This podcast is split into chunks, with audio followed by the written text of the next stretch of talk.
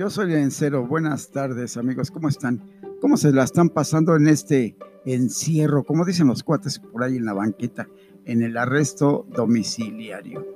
Pues bien, ahora les quiero hacer un, un comentario, una cápsula, una cápsula cultural y de conocimiento. Y hoy será eh, vamos a utilizar un dicho, un dicho popular, un dicho muy conocido. ¿Ya te quedaste para vestir santos? Este dicho, amigos, tiene origen en la época de la colonia. Recordemos que en aquel tiempo la iglesia, pues, era un ente poderosísimo a la par que en el gobierno.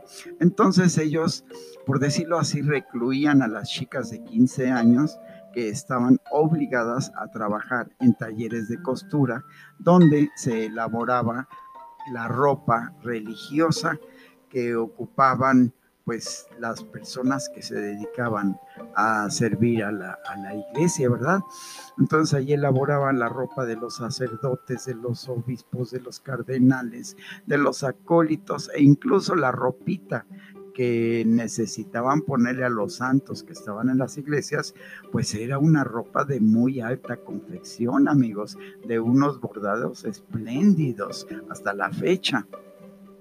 Pues bien, pues las muchachas que cumplían 15 años estaban obligadas a trabajar de costureras en estos grandes talleres. Eran obligadas, era algo así como un servicio social y las chicas estaban obligadas a trabajar durante cinco años.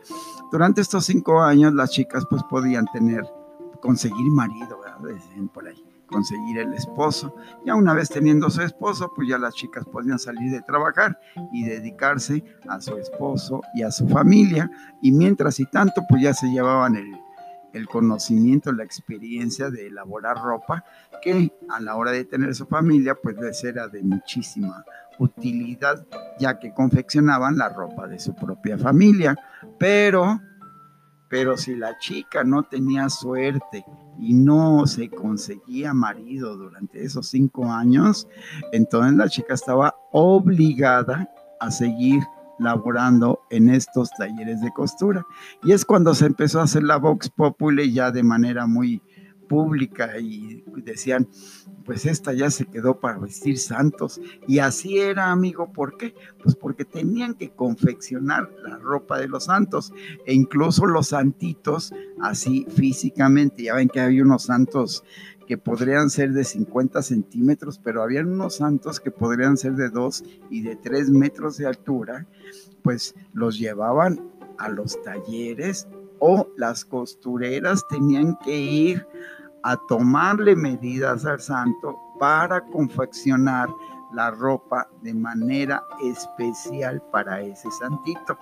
Les digo, era un trabajo que requería de mucho profesionalismo, mucha habilidad y mucha destreza. Entonces, era una labor importante y muy importante en ese tiempo. Entonces, ellas realmente tenían que vestir a los santos. Y de allí y allí viene este dicho. Yo soy Martín, me llaman el encero y nos da mucho gusto que nos, que nos den el favor de su atención. Muchas gracias.